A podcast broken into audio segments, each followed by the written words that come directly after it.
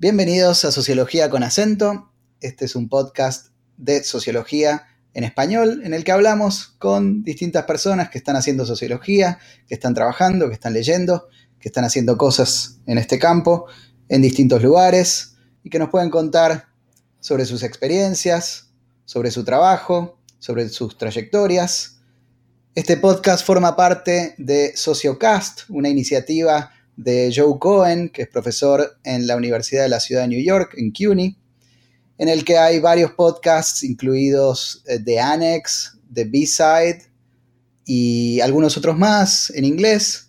Y nosotros formamos parte de esa iniciativa. Todo esto lo pueden encontrar en sociocast.org. Estamos también en Twitter, arroba socio acento, y en Facebook, sociología.con.acento pero no escriban sociología con el acento porque el Facebook no lo acepta. Colabora también Orlando Hernández, un estudiante de la Universidad de Texas en Austin. Yo estoy en la ciudad de Austin, en la Universidad de Texas en Austin, en el Departamento de Sociología, en el Instituto de Estudios Latinoamericanos, y hoy tengo el enorme placer de comunicarme directamente con New York para entrevistar a Claudio Bensecri. Hola Claudio. Hola Dani, ¿cómo andas? Muy bien. Eh, bueno, Claudio es profesor en el Departamento de Comunicaciones y en Sociología en la Universidad de Northwestern, Northwestern University. Es autor de eh, varios libros. Uno de ellos es The Opera Fanatic, que se tradujo como El fanático de la ópera, publicado en Argentina por siglo XXI. Hace poquito también editó junto a Isaac Reed y Mónica Krause Social Theory Now, sobre eh, la teoría social eh, en Estados Unidos, pero también en el mundo hoy, y este libro pronto también va a ser traducido al español. Bueno, para mí es especial esta entrevista porque ah, con Claudio nos conocemos hace muchos años en términos de, salimos de la misma universidad, terminamos este, estudiando doctorados en la misma ciudad, conversaciones sobre sociología que hemos tenido a lo largo de los años nos han vinculado, así que para mí es algo súper eh, especial.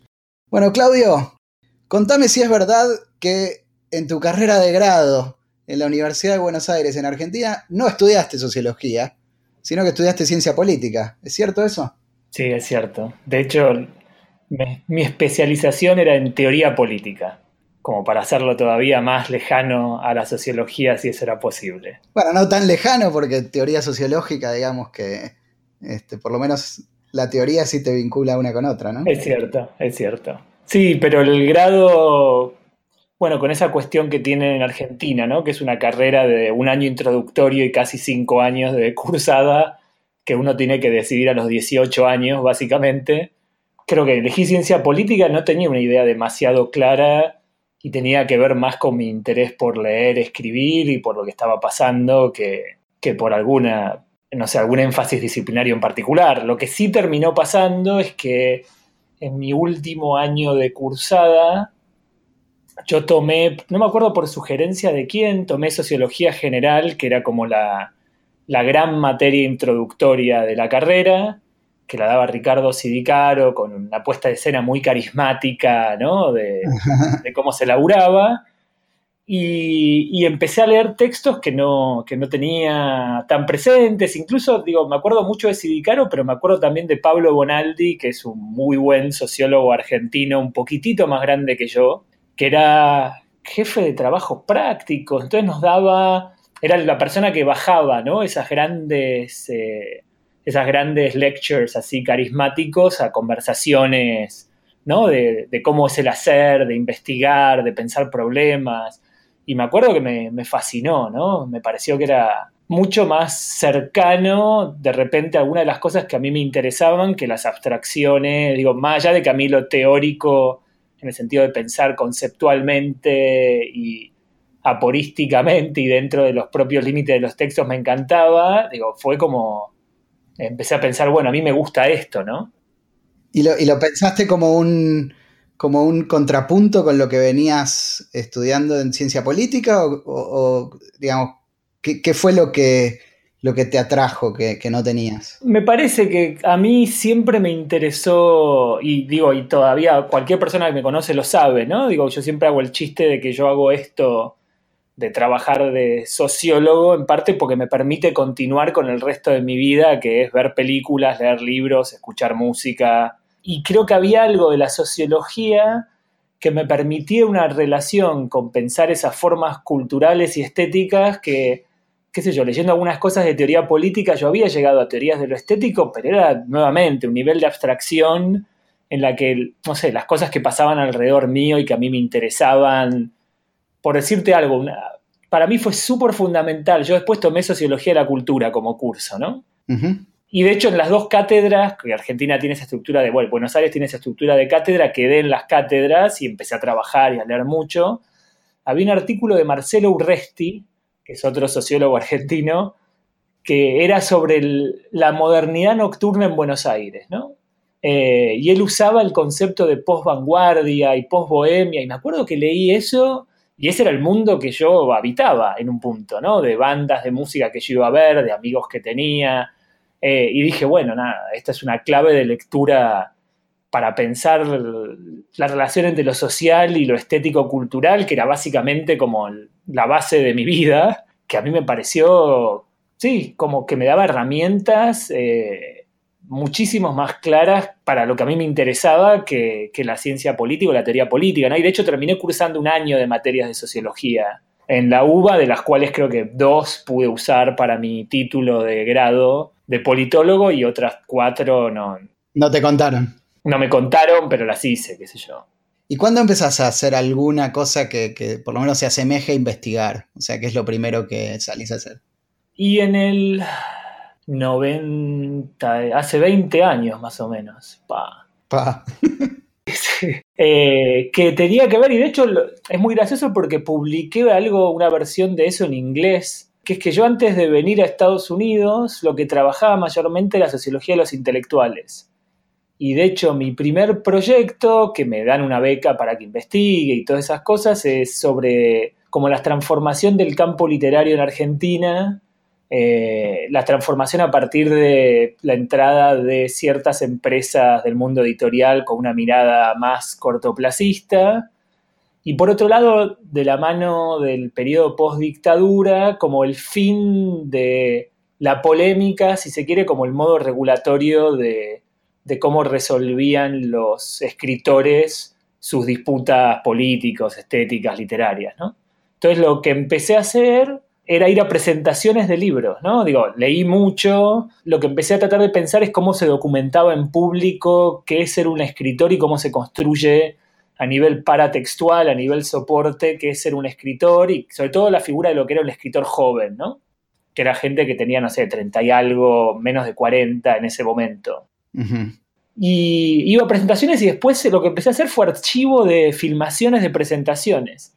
Entonces eran documentos de, sí, de en público, cómo se hablaba de escribir, cómo se presentaba un escritor, de qué manera se polemizaba creo que tenía escritas como 280 páginas que nunca se convirtieron siquiera en un informe de tesis de maestría, ¿no? Porque ese era el momento ese en Argentina en el que no había doctorados casi y la, maestra, la tesis de maestría era casi como una tesis de doctorado, era un delirio, ¿no? Básicamente. Sí, sí, recuerdo los... Eh, bueno, yo no hice maestría ahí, pero ver tesis años y años para una tesis de maestría, ¿no? Sí, sí. Y de hecho ahí lo que termino haciendo es ir a la maestría de Sociología Cultural del IDAE San Martín, que en esa época era como todos los próceres del estudio, digamos, de crítica cultural, historiografía, eh, daban clase ahí, ¿no? Entonces para mí fue una experiencia increíble y aparte era, era muy loco, es como 10 cursos básicamente en los que estás estudiando son distintas versiones de cómo pensar la cultura y lo estético, ¿no? ¿Y cuándo empezás a pensar en, irte a hacer eh, a seguir tus estudios en, Estados Unidos o Es que no es en Estados Unidos, es en Nueva York directamente. Porque yo tengo el. Yo vine en el. También, en el 97 vine con un par de amigos y, de hecho paré en lo. Creo que paré un día en lo de Javier Aullero, al que conocía porque nuestro advisor en Argentina había sido el mismo. Y me acuerdo que me gustó tanto la ciudad que yo dije, bueno, yo tengo que venir a vivir acá. Y literalmente lo único que yo sabía hacer era leer, escribir y ser académico. Así que pensé... ¿no? ¿Cómo hago para venir acá? Claro. Sí, y tenía a Javier como la referencia, ¿no? De que me contaba algunos cursos, pero yo no tenía, yo en esa época no tenía ni idea de lo que era la sociología norteamericana, la gente con la que fui a trabajar, pero literalmente nada. Y de hecho yo no sabía en esa época que uno podía solicitar y venir por su cuenta, entonces solicité vía Fulbright y yo pensé que, para ser sincero, muchos amigos habían tenido la experiencia que solicitaron un año, quedaron en lista de espera, al año siguiente solicitaron de nuevo y ganaron, solicité y entré. Y ahí fue toda la decisión de, bueno, a dónde voy a estudiar, con quién, por qué. Eh. Sí, ¿Y, cómo, y cuando llegás, ¿qué, fue lo primero que te, que te impactó, digamos, sea positivamente o negativamente? Eh, creo que fue la sorpresa de que estuviera lleno de autores norteamericanos que yo nunca había sabido que existían y que eran re importantes, ¿no? Creo que hay algo de la influencia de la sociología continental en Argentina que hace que uno haya leído a Goffman, ¿no? Eh, si tenés suerte a Garfinkel en algún curso. Y después el resto todo es visto como figuras relativamente menores, ¿no? Eh, anecdóticas dentro de la historia o como comentaristas en tal caso, ¿no?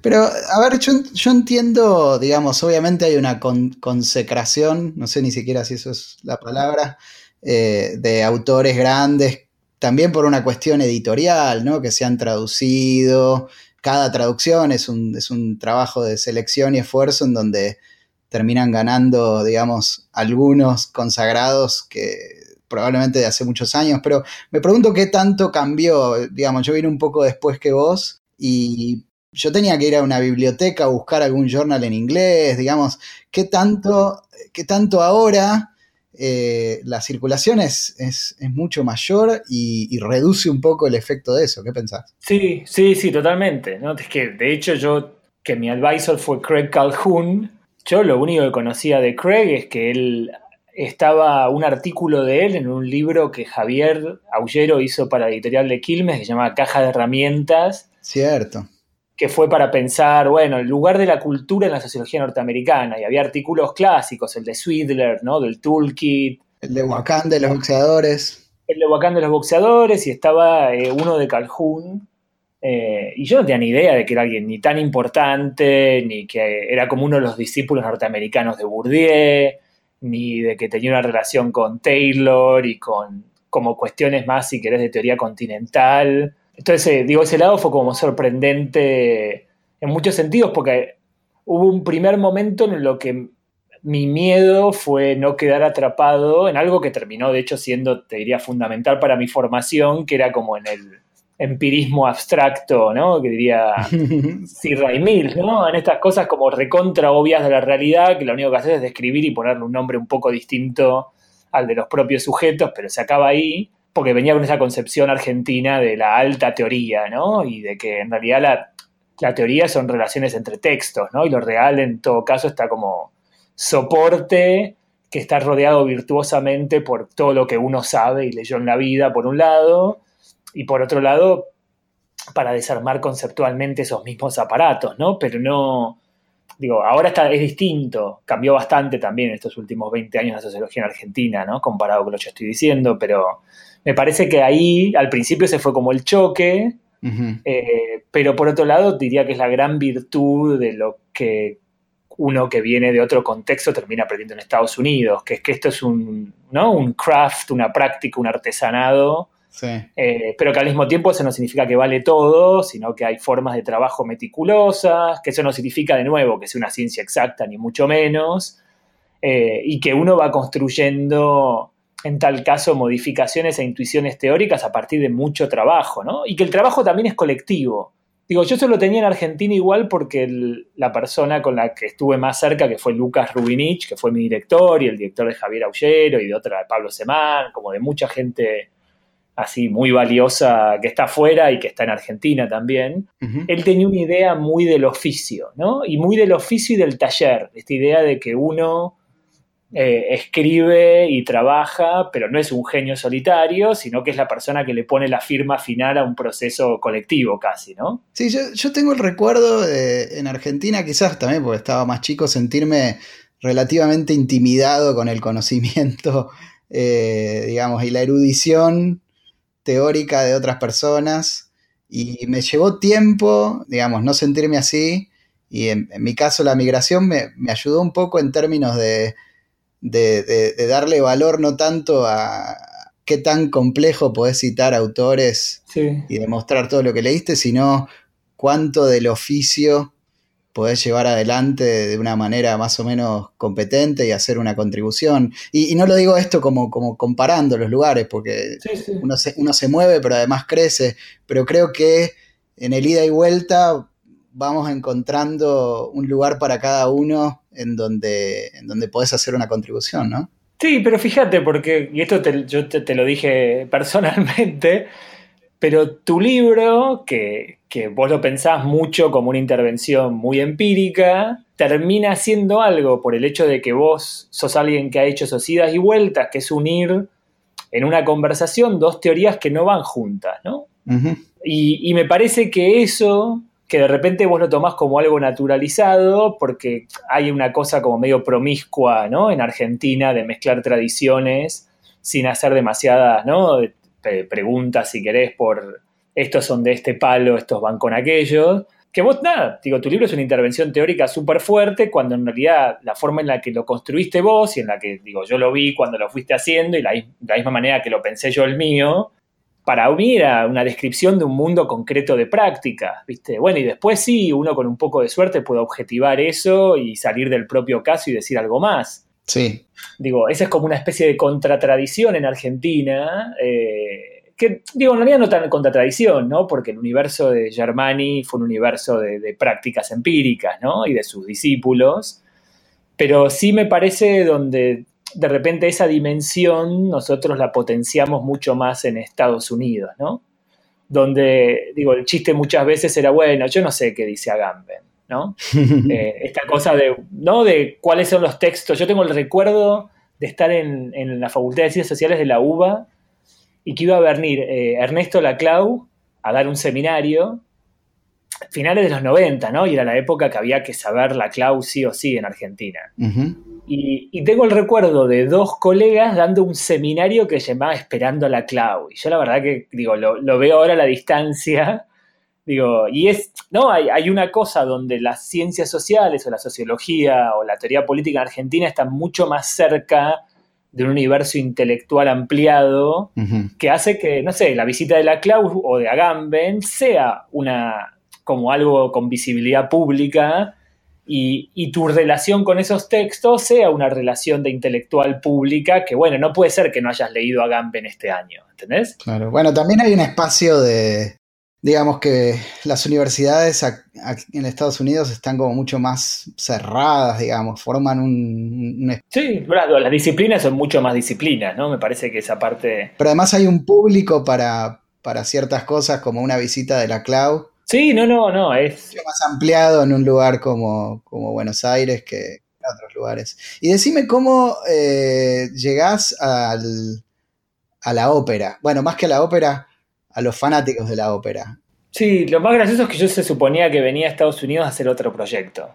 ¿Qué ibas a hacer? Era transformación de campo intelectual en Argentina y era la modernización de la carrera de letras y de ciencias sociales. Y era como, nada, muchas cosas que se habían escrito ensayísticamente, pero que nadie había trabajado en serio en términos de programas, autores, la salida de los autores clásicos más marxistas, la entrada de los marxistas británicos, la entrada de Foucault, ¿no? Yo admiro a la gente que, ya sabe lo que va a hacer y lo hace.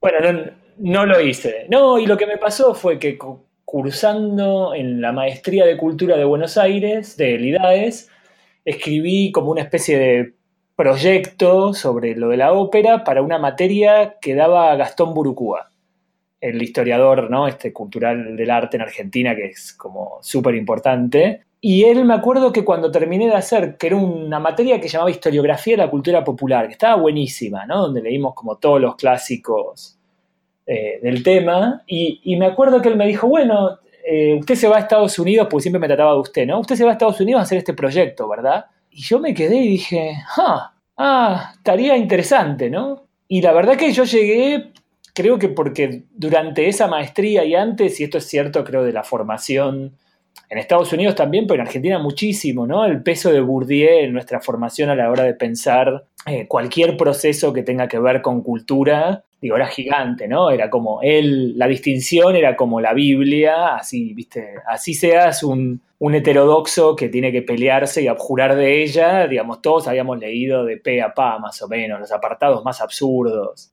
y a mí lo que me pasó, por una cuestión biográfica, ¿no? De que vengo de una familia, qué sé yo, donde tenía acceso al Colón del lado de los, de los performers, digamos, desde muy temprana edad, cuando, nada, cuanto más leía la distinción, menos me cerraba para, para Buenos Aires, ¿no? ¿Vos ya conocías ese mundo de los fanáticos mínimamente? O sea, como... En realidad poco, lo conocía para, para la música de concierto más que para la ópera, por gente que, iba siempre, ¿no? Mi padre es director de orquesta y así sea los conciertos de él o de solistas, ¿no? Conocidos de la familia. Y siempre estaba como esta gente, ¿no? Que venía a tratar de hablar con ellos, ¿no? A veces a pedirle un autógrafo, pero muchas veces a conversar, ¿no? A decirle, me gustó mucho la interpretación que hizo, ¿no? Del Prokofiev a un pianista. Yo tengo el recuerdo de una grabación que hizo Nelson Freire y la verdad que me parece que los tempi que tomó, y yo decía, ¿esta gente cómo sabe de esto? ¿No? Porque uno los veía y no era alguien que venía de la platea, ni que estaba vestidito como uno se imagina en la distinción, ¿no? Con un traje, eh, no, generalmente era alguien con una polera de plush, medio raída, y que, tenía un entusiasmo que aparte pensarlo así, yo venía de ese mundo y a mí me parecía lo más natural del mundo que existiera la música clásica y la ópera, y a mí no me importaba demasiado, para serte sincero, ¿no? Y lo que me empezó a pasar fue decir, bueno, eh, hagan como un mismatch, ¿no? Hay, hay como esta gente a la que no le puedes adscribir un lugar de clase muy preciso, que tiene una relación de apego. Y digo, y hubo como dos formas de pensar en términos de estrategia de investigación. Una que fue más histórica que de hecho quedó como fuera del libro y se convirtió en un artículo del 2014 en Theory and Society, que es como la precuela del libro, que es tipo, ¿cuáles son las razones históricas por las cuales el fanático de ópera, que existe en todos lados, sea tan prevalente dentro del público del Colón, ¿no? digo, cuáles fueron las razones históricas, organizacionales, fundacionales, viste, de lo que se llama como organizational imprinting, que hizo que el modelo del Colón fuera un modelo que desde el comienzo había un público de élite, un público democratizado, en el sentido de un público extendido que imitaba a la élite, pero también un público plebeyo que disputaba el sentido de lo que estaba ahí en la escena, ¿no? Que en otros lados fue desapareciendo con el tiempo, eh, o, nunca existió, digo, qué sé yo, en Estados Unidos eh, había, pero era bastante pequeño, en Francia casi no hubo ese público por fuera de la tensión entre élite y democratización, y obviamente en Italia sí existía, ¿no? Sí. ¿Y cómo fue el trabajo de campo en sí? No, y el trabajo de campo para mí, digo, y yo siempre lo cuento, está en el libro, una entrevista con un tipo que era periodista y muy inteligente y que escribió una novela bastante flojita para mi gusto sobre el mundo de la ópera. Y eso que una vez yo le intenté hacer la entrevista estándar, ¿no? Que me describiera su educación, su trabajo su, y familia. En un momento me miré y me dijo, flaco, ¿para qué me preguntás estas cosas? Dice, ¿por qué no me preguntás por qué me gusta la ópera? y yo me quedé como congelado y dije, bueno, no, claro. La sociología venía a matar la pasión. La sociología venía a matar la pasión, sí, sí. Como dice Jack Katz, ¿no? O sea, el, background y no el foreground. Sí, y lo que me empezó a pasar fue, bueno, nada, yo durante, había hecho como tres visitas, tres veranos norteamericanos, o sea, tres inviernos argentinos en plena temporada, o sea, casi nueve meses de trabajo de campo y no terminaba de hacer pie, porque me encontraba con todas esas cosas que, viste, si vos sos muy burdiano, puedes decir, bueno, esa es la relación de la clase media-baja, ¿no? Con respecto a los productos de élite, pero la verdad que no, no me cerraba, o sea, la gente tenía trayectorias sociales súper disímiles para poder ponerlos ahí, ¿entendés? Eh, incluyendo gente de guita que, o de dinero, que tenía, que tenía un abono, una suscripción, pero que igual iba arriba eh, para ver la ópera más de una vez. Y entonces lo que empecé a pensar es, bueno, si en vez de reducir esto a gente que no sabe lo que hace y objetivarlo y decir que yo sí sé lo que ellos hacen, ¿por qué no empiezo a pensar qué significa pensar el amor sociológicamente, ¿no? Y pensar el amor sociológicamente se construyó en, ¿viste? en pensarlo como una carrera moral, en tratar de pensar, eh, viste, con el clásico artículo de, Howard Becker sobre cómo, cómo se convierte uno en un marihuanero, digamos. Sí, cómo se aprende a fumar. Cómo se aprende a fumar, que en realidad lo que pasaba acá era un poco distinto, que era que había como un desplazamiento cognitivo casi, en lo que había una sorpresa inicial incontrolable, ¿no? O sea, había en las narraciones pasadas eh, como un momento de iniciación y de descubrimiento que era súper potente. Y a partir de eso, lo que sí había después era todo un trabajo de aprendizaje que lo que te permitía era distintas formas de mantener, porque digo, uno no se puede enamorar a primera vista o sorprender cada vez que va, sino, te digo, sería Bill Murray en, en Groundhog Day, más o menos, ¿no? digo, lo que uno hace es, bueno, encontrar qué es de lo que podés mantener como en una pareja, ¿no? De esa pasión inicial, por qué canales, cómo sostenerlo en el tiempo, y lo pensé a pensar realmente así, ¿no? ¿Qué significa pensarlo como un amor romántico? ¿Qué significa pensar el amor como una categoría sociológica o la pasión eh, en el sentido de una expansión del self, ¿no? De una... ¿Y, ¿Y realmente era escuchar más a tus sujetos? Esto que me contás de la entrevista en donde te dijo, flaco, pregúntame por qué me gusta la ópera. Sí, es que fue por. E, es que en realidad, al, al, escuchar eso, lo que me permitió fue reconstruir muchas notas de trabajo de campo que yo no tenía forma de pensar siquiera, ¿entendés? Digamos, si querés, para pensarlo en términos de estrategias, viste, analíticas, a la hora de hacer trabajo de campo, yo empecé a pensar, ok, si esto realmente no, no es un capital, yo lo que tengo que empezar a pensar es ¿Esto se convierte en algo o no se convierte en algo? Todo lo que esta gente te cuenta, todo el apasionamiento, todo el conocimiento que tienen, lo convierten en hacerse amigo de otra gente, lo convierten en circular socialmente, lo y lo que te das cuenta es que no, que no era un lugar para atraer amigos, sino que era un lugar donde uno hablaba con extraños que sabían tanto como uno, que era una cosa medio estigmatizada, entonces no, es que a todo el mundo le contabas cuánto te gustaba la ópera, entonces de hecho la entrevista para ellos era una experiencia única, ¿viste? De estar tres horas hablando con alguien que te preguntaba por qué, ni siquiera por qué te gusta lo que te gusta, sino contame cómo te gusta lo que te gusta, ¿no? Que esa era la pregunta. Claro, es alucinante para alguien fanático. Entonces lo que pero lo que terminó pasando es que esto se convirtió en algo acumulado que no iba a ningún lado, que no lo podías canjear por nada, ¿entendés? Eh, y ahí dije, bueno, no, estoy en el terreno de Bourdieu, ¿viste? Tengo que pensar, eh, si, querés, si querés pensarlo burdianamente, en formas de reconocimiento del self que van muy por fuera del intercambio de la lógica de capital y la lógica de reducción a lo, ¿viste? de lo simbólico a lo económico y a la clase, ¿no? Claro, claro. Entiendo, entiendo. Y a ver, decime, contame un poco del proyecto que estás haciendo ahora, etnográfico, que creo que lo llamaste algo así como el zapato global. Sí, sí, y eso también fue, digo, es como, porque mucha gente es como que me preguntó por qué, no, por qué hacía eso, ¿no? Comparado con lo que había hecho antes. Digo, y hay, hay una continuidad, ¿no? Que tiene que ver con la idea del gusto como una técnica colectiva. ¿Qué estás mirando exactamente? No, y lo que estoy mirando es, todos los problemas de coordinación global, de transmisión de conocimiento que supone el hecho de que los zapatos de cuero de mujer para el mercado norteamericano son diseñados en una oficina en Nueva York, eh, aprobados por un headquarter corporativo que suele no estar en Nueva York, puede estar en Connecticut o puede estar en Columbus, Ohio, o en Seattle, Washington, o en San Luis, que se desarrolla en Donghua, que es, o como me corrigen mis estudiantes chinos, en Tonghua, en la República Popular de, China, y donde muchas veces la producción, o sea, la parte de las fábricas, pueden estar en Tonghua o pueden estar en otras partes de China o incluso en otras partes del sudeste asiático, ¿no?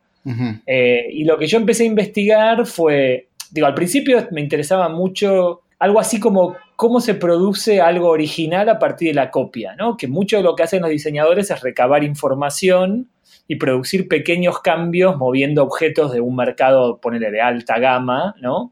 a, a, un mercado más masivo. Y pero lo que terminé viendo es que en todo ese proceso había un ida y vuelta constante con la oficina de desarrollo, lo que llaman los sample rooms, que son como los talleres más bien que las fábricas, en China, y lo que empezó a aparecer es una, como una foto mucho más grande que esta idea que, que el diseño se hace en Estados Unidos y en China ¿no? se mandan unos planos y hay una gente esclava explotada trabajando, sino que lo que me encontré es que hay otro nodo, si querés, de trabajo experto especializado que está en permanente tensión con el conocimiento de los diseñadores eh, y con muchas cosas que se pueden transferir en términos de formas, en términos de emails que se mandan, en términos, pero cosas que no se pueden sacar del cuerpo. Entonces ahí, digo, lo súper interesante de todo este proceso es que no, se, no es un proceso que se haga realmente todo en online como uno fantasea,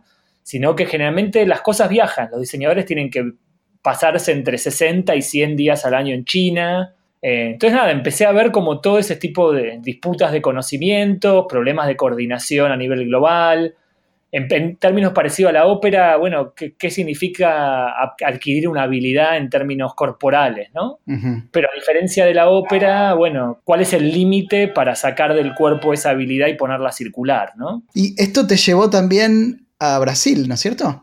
Sí, sí, porque una de las cosas totalmente inesperadas, yo empecé haciendo trabajo de campo casi un año en Nueva York y hablando de limitaciones del trabajo de campo, la verdad es que hacer trabajo de campo de diseñadores era lo más aburrido del mundo, porque era un grupo de gente sentado en una oficina mirando una pantalla y mandándose emails, ¿no?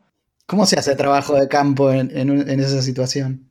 No, y lo que empecé a hacer es hacer como el trabajo de campo de todo lo que había alrededor de eso, ¿no? Gran parte de ser diseñador es hacer viajes de compras, sea al, digo, al exterior o a otros lugares de Estados Unidos o dentro de Nueva York. Entonces lo que hacía era, nada, iba con las diseñadoras a esos, a esos viajecitos y les, les trataba de que me explicitaran por qué estábamos comprando, no sé, eh, una hebilla de cinturón, digamos, ¿no? Y después les pedí emails, ¿no? cuando yo, y les pedí estar en reuniones. Entonces lo que empecé a ver era cómo, cómo se pasaba de este intercambio de emails con China, pero también de los diseñadores que en vez de hablar cara a cara, lo que hacían es se mandaban un dibujo o se mandaban algo, al proceso de poner eso en la pared, ¿no? A empezar a armar una línea y a empezar a dibujar para armar una línea. Entonces ahí lo que pedí fue estar en reuniones, ¿no? En reuniones donde se descartaban algunas cosas y tratar de entender la lógica eh, de ese descarte, fui a reuniones también a la oficina corporativa, entonces eh, cuando me di cuenta que ese no iba a ser como un campo fruitful, lo que empecé a pensar es, bueno, ¿qué es todo lo otro que sostiene este universo que sí es investigable de esta herramienta? Entonces ahí empecé a viajar a China, que fui seis veces, generalmente entre dos, tres semanas, una vez fui un mes, siguiendo a los diseñadores siempre, ¿no? Y después lo que empezó a pasar es que a partir del segundo o tercer viaje me empecé a encontrar con brasileros que trabajaban en industria y con la mayoría de los técnicos que no eran taiwaneses, porque la industria de, digamos, de China la fundaron eh, emprendedores taiwaneses que movieron la producción ahí, eh, eran brasileros. Entonces cuando empecé a tratar de entender qué es lo que había pasado, los zapatos no se van de Estados Unidos a China, sino que habían pasado por un circuito que fue primero Italia, después de la Segunda Guerra Mundial, España con Franco, eh, eh, Portugal con Salazar y Brasil en el sur de Brasil, en Nuevo Hamburgo, en la década del 70, pero sobre todo 80 y 90. Ajá. Entonces fui a Brasil en un punto a, ver qué rutinas con esta idea de mirar el conocimiento, ¿no? Eh, el expertise y la cosa incorporada, qué rutinas habían viajado, pero también en un punto se convirtió en un viaje acerca de las ruinas, ¿no? De, de qué es lo que queda detrás cuando una industria global levanta campamento, ¿no? Porque lo interesante de Nuevo Hamburgo es que es un lugar que hacía 100 años que hacía zapatos, o sea, la producción empieza en la guerra del Paraguay, básicamente, para las tropas, o sea, y la producción se empieza a hacer como algo notable dentro de Brasil ya en la década del 30, 40 y sobre todo a partir del 60, que el Estado Nacional subsidia, eh, y a partir de los 70 se convierte en una forma de, de realizar el capital, en el sentido que los zapatos son muy buenos, hay mucha capacidad de producción, pero no hay capacidad de consumo interno en Brasil. Entonces, lo que, lo que pasa es que grandes compradores de producción Estados Unidos van a Brasil y se encuentran con un lugar de producción impresionante, ¿no? Sí. Y nada, me encontré con algo que, digo, extendiendo como en el tiempo y el espacio el proceso este, en un punto como con el pasado de China, ¿no? Eh, y en otro punto como con el futuro, ¿no? Porque el lugar que yo investigo en China, en el 2003-2004, producía las fábricas el 80% del calzado del segmento que yo investigo y ahora es el 25, el 30. Y lo que está quedando son realmente los expertos, ¿no? La gente que hace logística, supervisión, control, los técnicos, la gente que está especializada en desarrollo. Entonces hay algo súper interesante que es que la industria del calzado es una industria que necesita trabajo intensivo y mano obra barata para hacer la diferencia económica, pero que al mismo tiempo tiene, y esa es la parte que investigo yo, todo este otro lado que hace que los objetos sean bellos, ¿no? Porque, para decirlo de una manera muy brutal, todos sabemos el horror de la producción a esta altura. Está, ha sido investigado, documentado por periodistas, antropólogos, sociólogos, pero yo desafío a cualquier persona que me diga que el 80% de sus guardarropas no son producto de Vietnam, China, Myanmar, Guatemala, el norte de Brasil, digo, etcétera, etcétera. Pero parte de por lo que los compras es porque están buenos y son lindos. Digo, parte de por lo que compras un zapato de 80 dólares y sos una mujer de 25 años en Nueva York es porque parece de 400, ¿no? Eh, y nadie investiga esa parte. Entonces, a mí lo que, me, lo que me interesó es, bueno, cómo se genera que algo que es tan barato al mismo tiempo sea tan lindo. Eh, y entonces toda la parte que estudio yo es la parte de diseño, viste, artesanado y desarrollo y todos los problemas que supone el articular eso, no cara a cara en un taller, y ni siquiera como te decía antes, viste, en Novo Hamburgo, donde, no sé, en los 70, 80, 90 la producción de fábrica y el desarrollo estaban en el mismo lugar, sino cuando tenés esta lógica de la propia industria que lo que hace es cada 5 o 10 años se despega, ¿no? ¿Dónde está el conocimiento experto de dónde está la fábrica? Y te quiero, te quiero preguntar de dos cosas más este, antes de, cerrar el podcast. Una es el libro de Social Theory Now, o sea, ¿qué es ese proyecto? Sobre todo porque va a estar traducido en algún momento, no sé si para el año que viene al español. Eh, ¿De qué se trata eso? Sí, bueno, creo que casi todos los que escuchan esto alguna vez leyeron el, de, el libro de Giddens y Turner, que se llamaba Social Theory Today en inglés y en Argentina y en otros lugares de, ¿no? Había una edición, no me acuerdo si era española, había una de Amorror, tú después, que era la, teoría social ahora, ¿no? Eh, hoy, no, la teoría social hoy. Eh, y lo que empezó a pasar fue que con, con Isaac Reed y con Mónica y con muchos otros amigos generacionales, eh, como parte de la confrontación con hacernos profesores, era, bueno, ¿qué enseñás cuando das teoría contemporánea? Eh, entonces, para nosotros fue un desafío de tratar de pensar generacionalmente y también de autorizarnos, ¿no? Digo, hubo una parte muy divertida donde uno de mis coeditores me dijo, bueno, yo el otro día me estaba fijando y todos los autores cuando hicieron ese libro estaban entre el año 8 y 13 después del doctorado, ¿no? Porque claro, uno veía a Giddens, Turner, Alexander y decía, bueno, eso es unos monstruos, ¿qué vamos a hacer nosotros un libro? Somos unos caraduras, ¿no? y, pero fue eso, para nosotros fue decir, bueno, hagamos una puesta en escena de qué conversaciones están ahora que no estaban entonces, ¿no? Y por un lado, bueno, fue feminismo, que ni existía en ese libro, la relación con lo postcolonial y en algún punto con estudios de raza, sobre todo en Estados Unidos.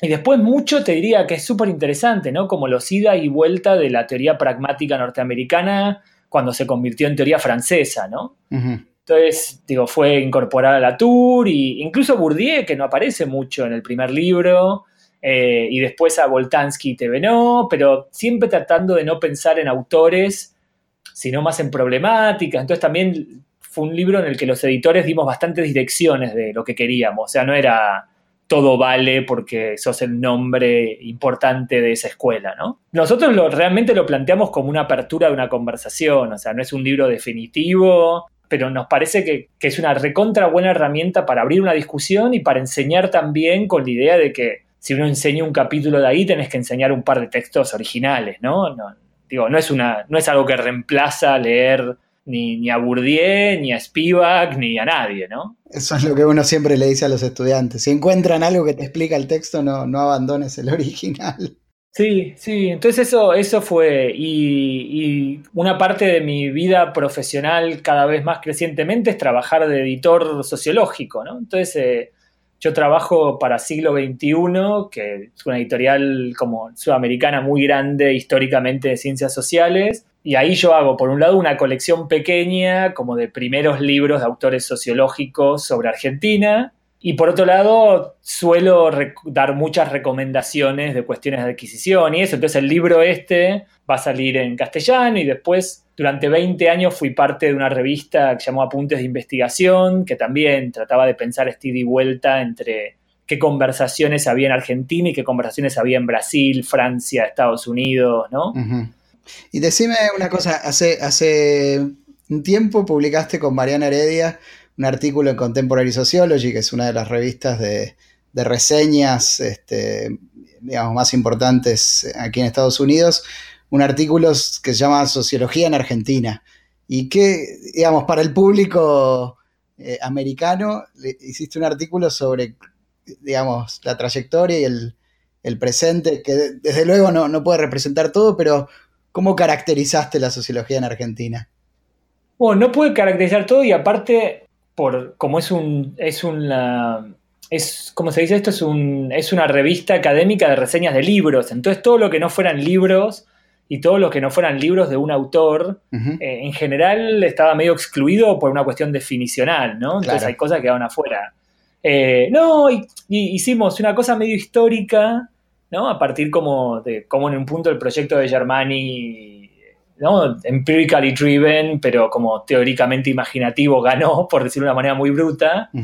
Y cómo esta cosa de excentricidad, en el sentido de estar fuera del centro de Argentina, que permite tomar múltiples influencias y ponerlas en conversación y me parece que, es súper productivo, ¿no? Y que produjo, o sea, por ejemplo, digo, lo que decía yo antes de tu trabajo sobre governmentality y mezclar eso con performativity en economía, o el trabajo de Javier, donde Tilly y Vacant, viste que, o Tilly y Bourdieu, que son pensados como dos antinomias en algún punto en Estados Unidos, son gente que se da de la mano para pensar un problema, viste, sociológico, empírico. Entonces eso me parece una dimensión fundamental, eh, que de repente está como más ausente en otros campos y parte de eso también es la conversación con textos que en Estados Unidos no son considerados sociología, pero para nosotros sí son sociología, ¿no? Digo, porque A.P. Thompson es un sociólogo, ¿no? Sí, hay una definición mucho más estrecha de... Sí, sí, porque Carlo Ginsburg es un sociólogo para nosotros, ¿no? Natalie Semon Davis es una socióloga.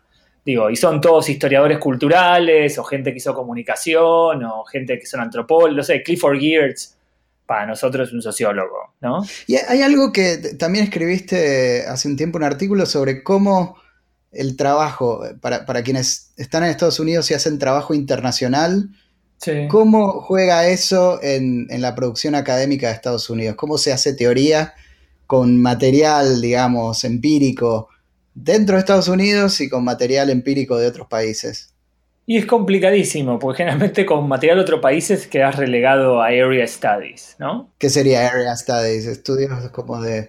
Como estudios latinoamericanos, por ejemplo, digo, estudios regionales, ¿no? Digo que es un campo más interdisciplinario donde lo que importa es el objeto, no sé, violencia en Sudamérica, por decirlo de una manera muy bruta, ¿no? Eh, y me parece que en general intentos de teorizar a partir de un campo no, o de un caso no central suelen ser generalmente, digo, tenés muy pocas chances de que se de que te tomen en serio en, el sentido de que te vayan a citar por lo que teorizaste.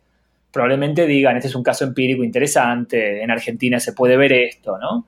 Creo que hay una separación, una división del trabajo eh, global bastante más grande y en general, y esto fue una gran pelea, no con mi advisor, sino con otra gente, que es que todo el mundo me preguntaba por qué no hacía algo comparativo entre el Colón y el Met, ¿no? Por ejemplo.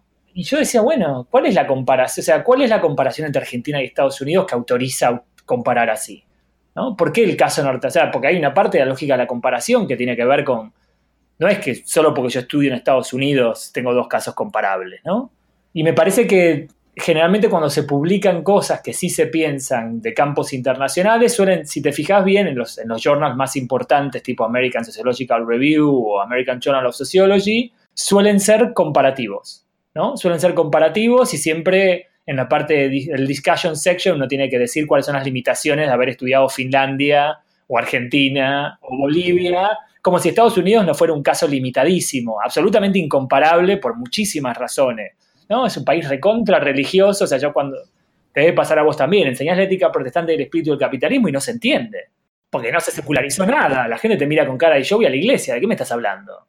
No, y, digo, tenés cuestiones de raza, digo, o sea, hasta la década del 60 tenías un apartheid, digo, legalizado, o sea, tenés cosas que son incomparables con, con casi ningún otro caso. Eh, y al mismo tiempo es el caso donde no tenés que aclarar estudiaste un barrio en Brooklyn y eso es el proceso de, no sé, resistencia a la gentrificación con tres pasos intermedios. Y se puede teorizar directamente. Y lo teorizás directamente y vos decís, bueno, pará, ¿y qué es Brooklyn? ¿Y qué es Nueva York? ¿Y qué es Nueva York dentro de Estados Unidos? ¿Y qué es Estados Unidos? ¿Y cómo se puede comparar eso con los países industrializados, cómo se puede comparar eso con otros países que tienen línea de raza tan fuerte. Sí, bueno, Claudio. Gracias, querido. Tenemos que cerrar el podcast. Sabes muy bien que podríamos pasar la tarde, la noche y la mañana de mañana conversando de esto. Pero te agradezco muchísimo. No, por favor, soy un gran fanático del podcast ya, así que no te preocupes, me, me da mucha curiosidad. Me alegra que alguien que escribió El fanático de la ópera se defina fanático del podcast. Este, así que te agradezco mucho y, la, seguimos, la seguimos en privado. Dale, gracias, un abrazo. Esto fue Sociología con acento. Hoy hablamos con Claudio Bensecri. Claudio es profesor de comunicación y sociología en la Universidad Northwestern en Illinois y es el autor de El fanático de la ópera o The Opera Fanatic, publicado en inglés por la Universidad de Chicago y en español por siglo XXI. Es el autor también de Social Theory Now, que está siendo en este momento traducido para que salga posiblemente el año que viene o el otro en español. Eso es una compilación de textos sobre teoría. Los esperamos para los próximos episodios. Este podcast, Sociología con acento, forma parte de Sociocast, una iniciativa de Joe Cohen en la Universidad de CUNY. Agradezco también a Orlando Hernández, que colabora en la investigación y en la postproducción. Y salimos todos los jueves, cada dos semanas.